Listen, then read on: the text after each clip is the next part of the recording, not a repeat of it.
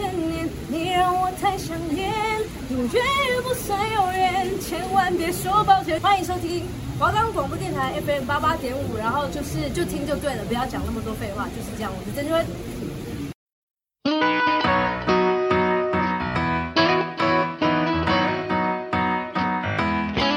今晚我想来点汉堡、寿司、年糕、打抛猪、意大利面。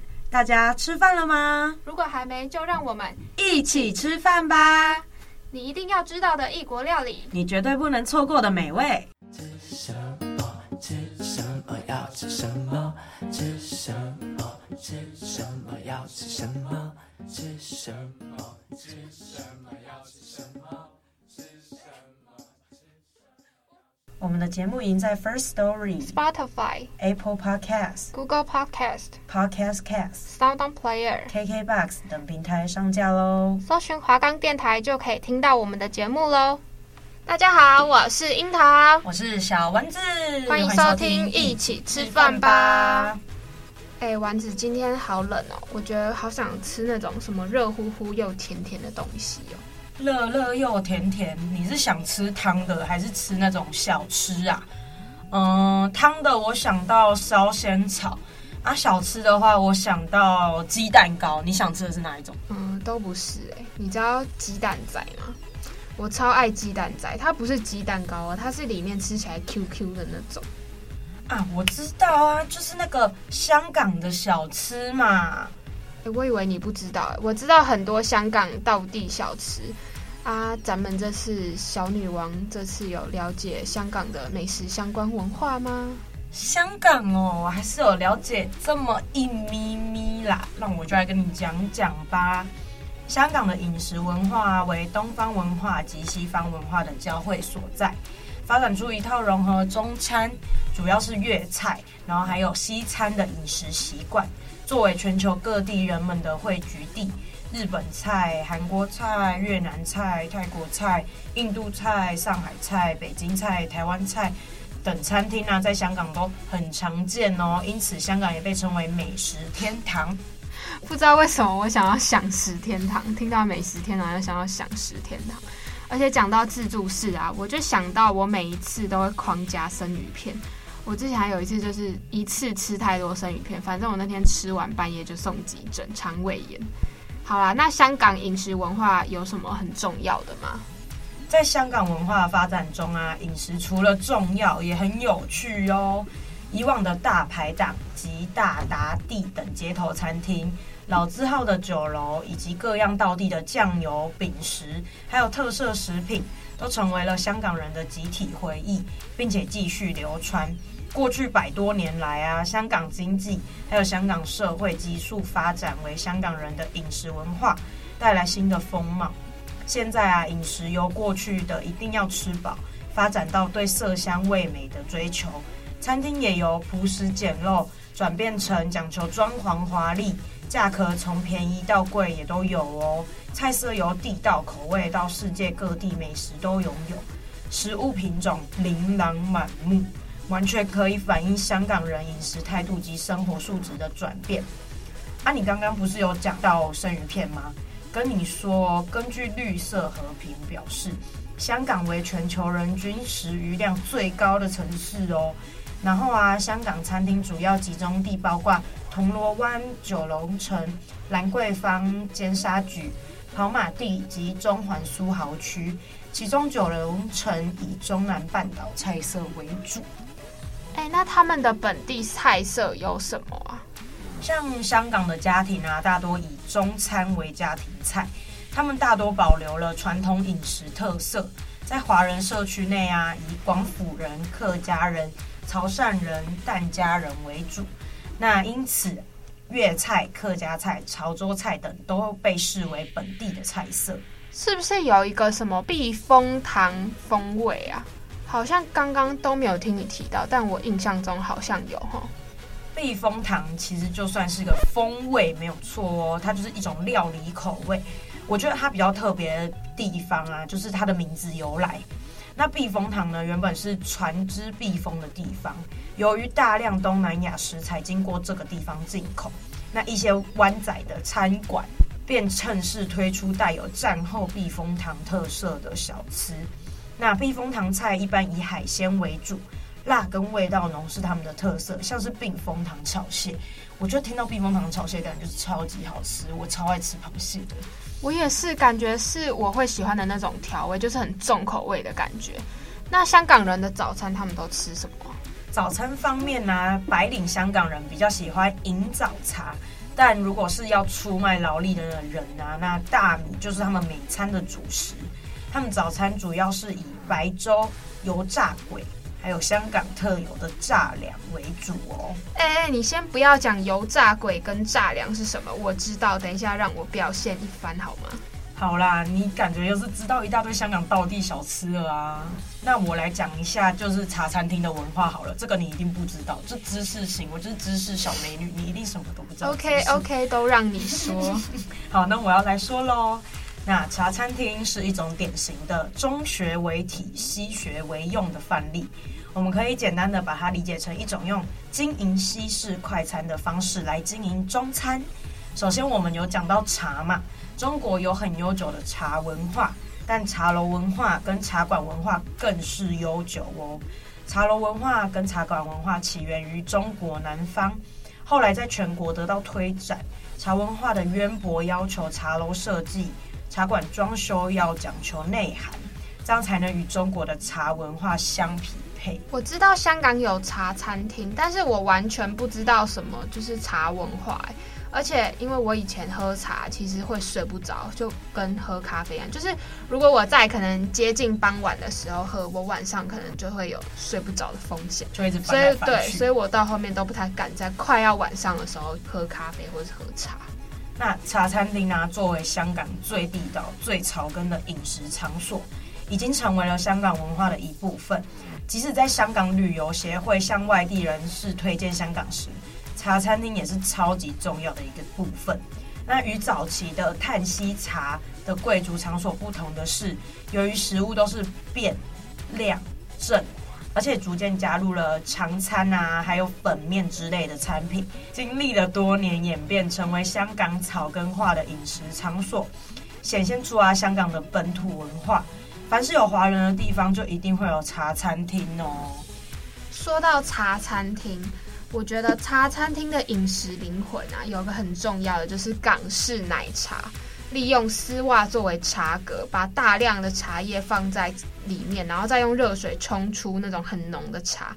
奶呢，则是要用奶脂味较浓的那种淡奶，冲出来的茶才有那种入口，就是那种如丝，然后有奶油口感的那种港式奶茶。它也因为用丝袜作为茶格，所以叫丝袜奶茶。但是因为那个啊，有碍于将关，所以后期就会改用白棉布代替，就是不会再用丝袜这样。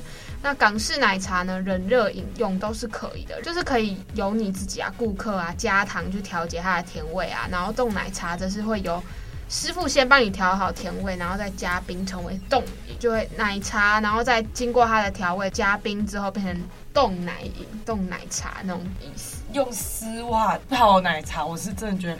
蛮恶心的，幸好他们现在真的改成棉布了。他们如果没有改的话，他们现在就不会那么有名的感觉了。不过我觉得应该说也是因为他们的这个手法、这个方式，让丝袜奶茶就是蛮红的。它的一个点就是在于它是用丝袜，而且我觉得用丝袜应该也是用干净的丝袜啦，应该也不是用很脏的丝袜。是没错啊，但是丝袜就是一个是给人家穿的，那如果用在吃的身上，可能还是怪怪的啦。哎，但是看你好像很了解港式奶茶的部分哎。好啦，来，你刚刚不是说你很了解就是香港的道地小吃吗？你不是说你还要介绍什么油炸鬼跟炸粮？你不要忘记耶。我没有忘记好吗？我现在就来一一的替你们解答。你知道油炸鬼啊？现在大部分的地方啊，其实就叫油条、炸面、果子，像我们台湾就是叫油条嘛，但在粤语。及闽南语的地区，它仍然是叫油炸鬼，不会叫油条。它的制成呢，传统的做法，它是用面粉加入明盘，然后食碱、盐等调制，然后再拉筋油炸而成的。那至于炸粮呢，它其实是香港的一种特色小吃，它流行于香港啊、广东这些地方。香港的人它会把肠粉和油炸鬼两种小吃混合而产生。简单来说就是肠粉，然后里面包着我们的油条，懂吗？因为油炸鬼，但是可能。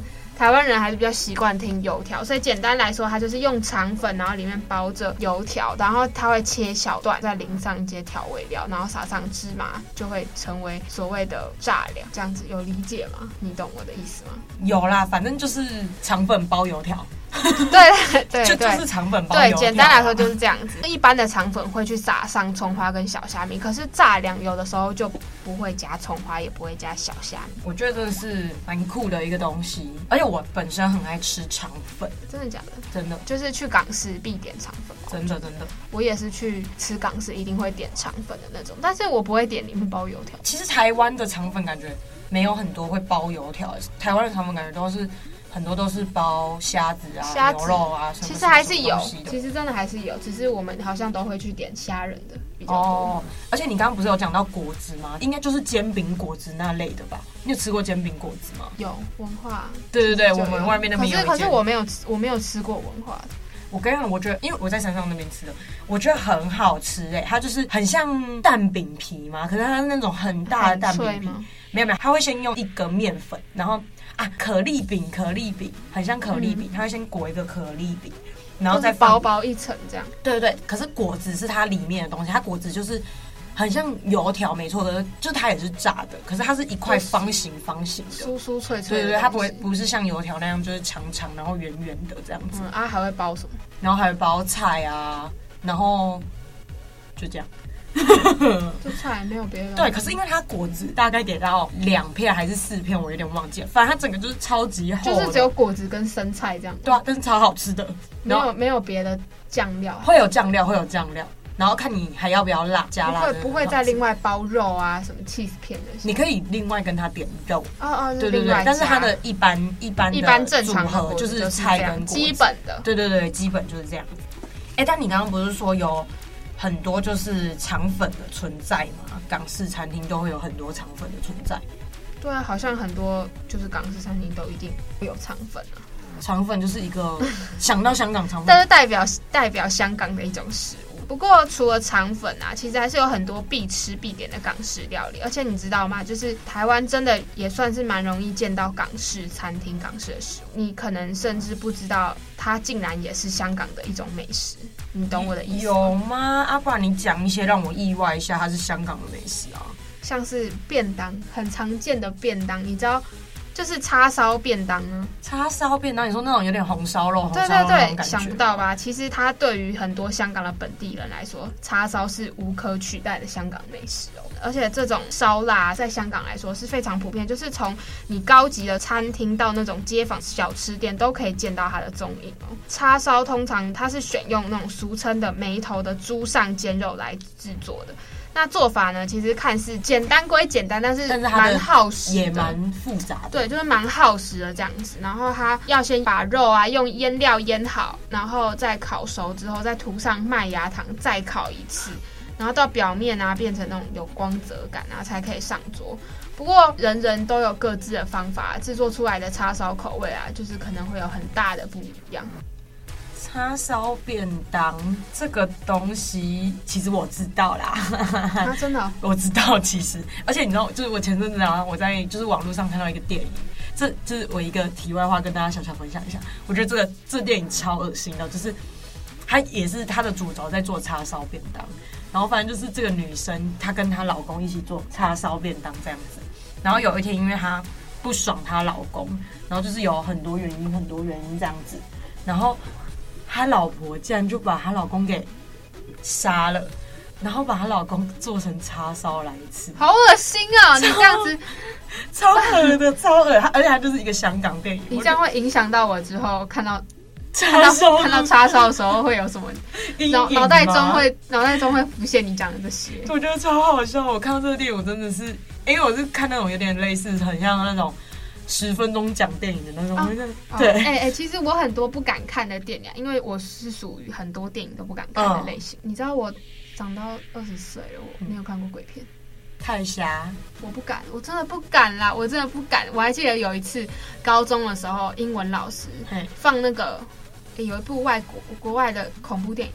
鬼片叫什么？母亲哦，我好像知道，我好像知道。他放那个，我整堂课跟老师说我没有办法坐在教室里，我我在教室外面坐着等下课，可以吗？嗯、我不敢看，真的不敢。然后老师就好，就说好。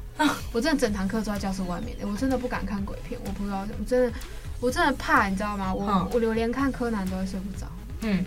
就是你会，我会一直想到那个画面。我觉得为什么要花钱去找罪受啊？但是好像很多人就喜欢体验这种感觉。好了，我们不要再讲鬼片了。我们今天的重点是香港，香港。好，那前面讲那么多咸的，照惯例，现在我来讲一下甜的，好了。OK 啊，快点。香港的甜点蛋挞，虽然说台湾呢真的也是很容易买到，but 港式蛋挞有一种跟我们一般在肯德基呀或是面包店不一样哦。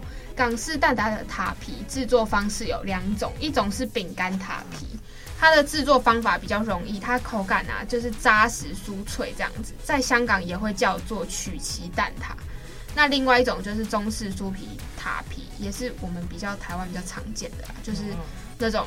呃，它是用油皮跟油酥两种面团组合，然后反复的压擀压，然后之后就是做出来成品会有那种层次分明的那种口感，就像我们台湾吃到的那种比较常见的那种。嗯、那两种蛋挞的内馅都会像广式传统甜品中的那种炖蛋，是用牛奶啊、鸡蛋还有糖混合而成，表面光滑，口感滑嫩，这就是港式蛋挞独特迷人的。哇，原来那种饼干塔皮是香港的。我以前看的时候还想说，为什么这个蛋挞有比较不一样？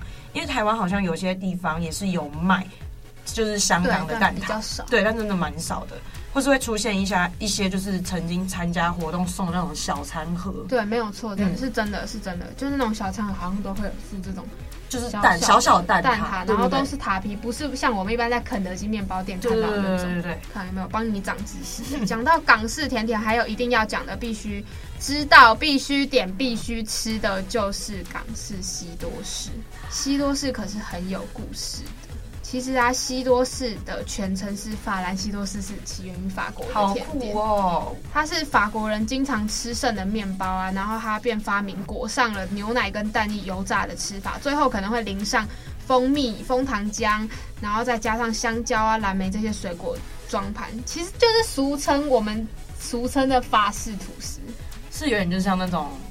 好像那个之前有一阵子很有名啊，蜜糖吐司，没有错，没有错，就是类似这种法式吐司。那法兰西多士呢，在欧洲、北美走红之后，在五零年代啊，因为这样子传入英国殖民地的香港哦，所以他们就是香港才会崛起这个就是西多士，没错。然后再经过香港人的改良跟创新，西多士不只成为茶餐厅茶记的必点，而且从没有馅的发展到有流心馅的那种。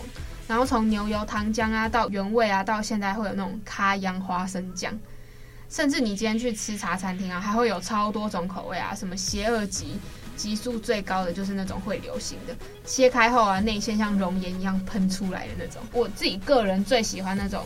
有奶黄，就是那种加了咸蛋黄，然后吃起来甜甜咸咸。Oh my god，罪恶感超高，但真的很好吃。它是就是很多人就现在就大家都会用 IG 嘛，就超他对，大家都拍切开的话，然后把它那个汁流出来，看起来是超级好吃的。对，可是这种东西啊，还是建议多人分食啊，因为它就是可能会腻，然后二不是可能的，二不是可能是绝对会胖，绝对会胖，真的绝对会胖。啊啊！我突然还想到冰火菠萝油也是香港的必吃甜点之。哎、欸，我知道冰火菠萝油，你知道之前我们在我们台南有一阵子就是超夯一间，就是冰火菠萝油，在我国中还高中的时候，超级无敌夯的。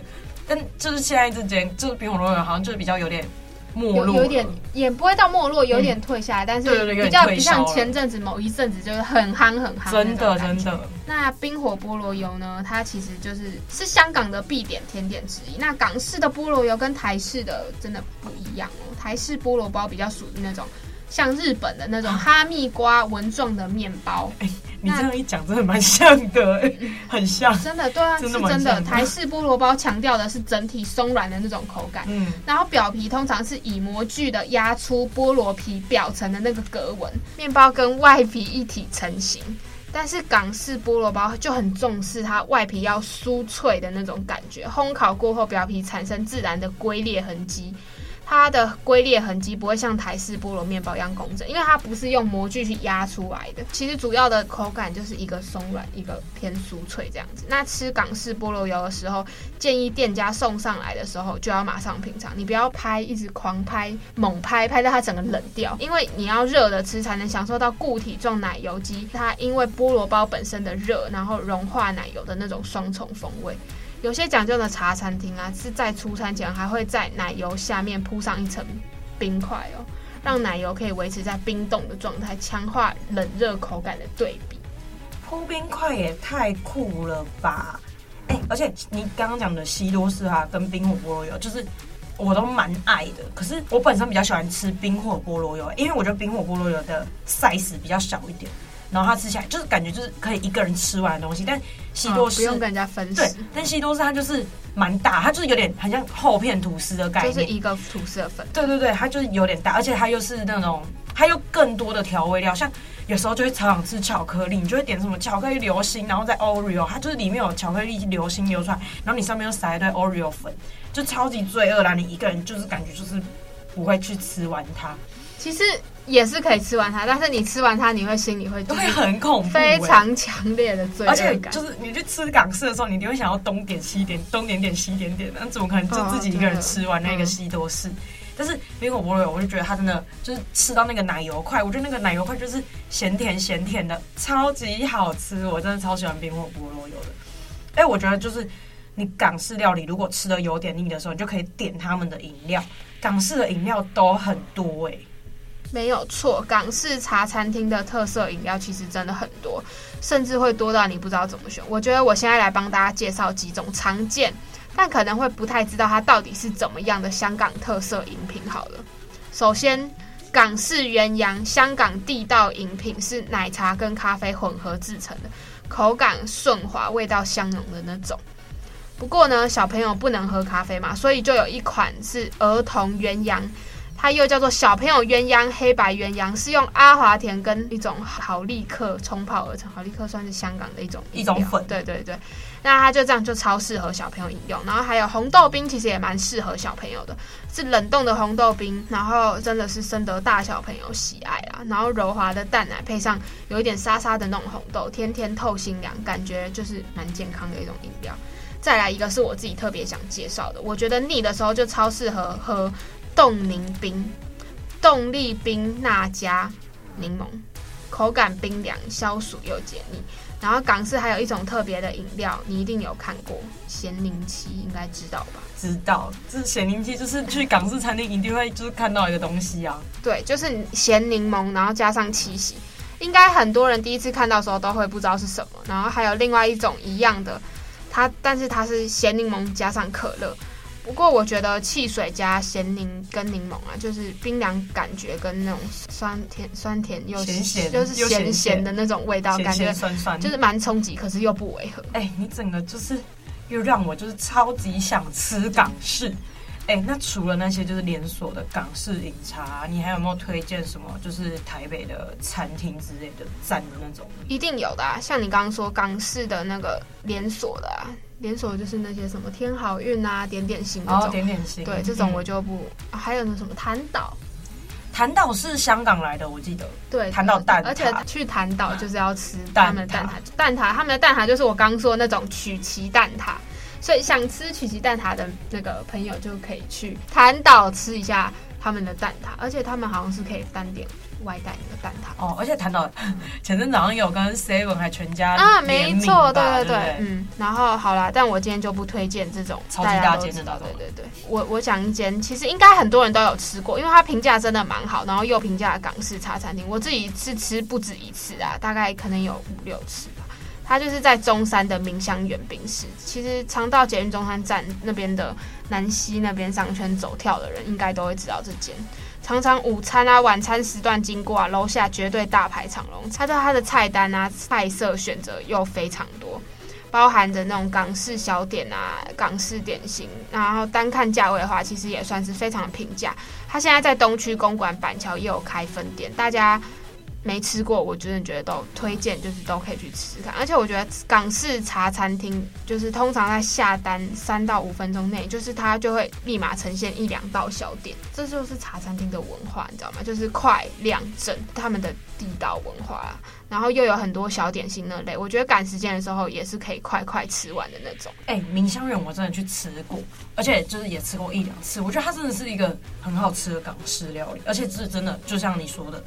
很平价，好，那我想推荐一间，就是我自己讲一讲，就是我觉得台北有点呆呆的，就是我的经历，我觉得不太好吃的港式。哦，就是雷对雷店，雷店，但我就我就不讲店名了，因为本身我自己也忘记那间店名叫什么，因为它真的太难吃了。反正我们就是点是很红的那种，是很红的，可是我觉得很难吃。可是很我很多朋友去吃，他们就会觉得。很好吃，可是我我朋我跟那个阿坤去吃，我们俩都觉得超级难吃的。反正我们就点了一个什么气丝面吧，那个公仔面，香港不是也很有名的公仔面吗？但其实就是泡面啊。我们就点那个什么气丝公仔面，难吃到不行。是某个艺人？不是不是不是艺人开的，是在东区，在东区。可它不是那种很，它不是像你讲的点点心什么东西的。东区？对。维记茶餐不是维记，不是维记啊！听说维记也蛮难吃的。我现在一直在，我现在就是一直想要想出来你说的。可是它不是在东区最热闹的那块，它有点在很在小巷子里。可是它那间也蛮有名的。然后我觉得，然后我们还靠近国馆那边好像是。然后还点了一个，我们还点了一个西多士。哎、欸，我们是它一上来就切开哦，完全流不出来。就整个是呈现固体的，对，它是固体的。我想说是西多士，不就是要让它流出来吗？啊，它流不出来，这样还叫西多士？哎、欸，其实没有啊、欸，有的有有的西多士真的就是酱，就是它是，就是说花生酱，有的是真的就是不会流出来，它就是抹酱。我觉得对，我觉得除非它有强调就是会有流线什么，其实真的有一些真的是不会流出来的。我觉得这这可能就不能拿来当做它评判它不好吃的哦。反正就是我们有些真的是不会流，但是它的酱料给的一样很足。好。那我反正我们也没有讲出它，讲出它是哪一间。大家如果、okay, 大家大家用心体会，对，用心体会自己。然后因为丸子本身我是台南人，台南有一间超级好吃的港式，来，我也忘记它是什么名字，不重要。欸、我之前去台南的时候，有一间好像蛮便宜，然后说什么开，我想到它叫什么名字了，我想到了，你说一定不是你讲，不是我说，没有是台南好吃的那一间，那间叫做联营发，不是你讲开很晚的，我知道那种开很晚的，可是联营发我好像也有听过。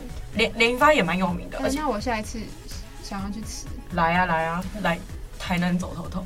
我想联营发就是是我妈妈有就是在我小时候就带我去吃的，会很贵吗？没有，它它不算贵，就有可能跟明香人差不多那种价位，而且它是更更多港式种类，对对，更多更多，比明香人还多那种。好吃到不行，真的好吃到不行。然后小时候跟爸爸妈妈去吃嘛，然后长大就是我跟我朋友也会说，哎、欸，我们快好想吃港式，那我们就去吃联营发。这种我们就是会约一约就，就是去吃港式就会去吃联营。对对对，真的超好吃的。然后台南台南就是比较偏平价嘛，就是跟台北比的话，真的真的，欸、台北人去台南真的是，哇，真的是啊、哦，很惊艳，真的会觉得。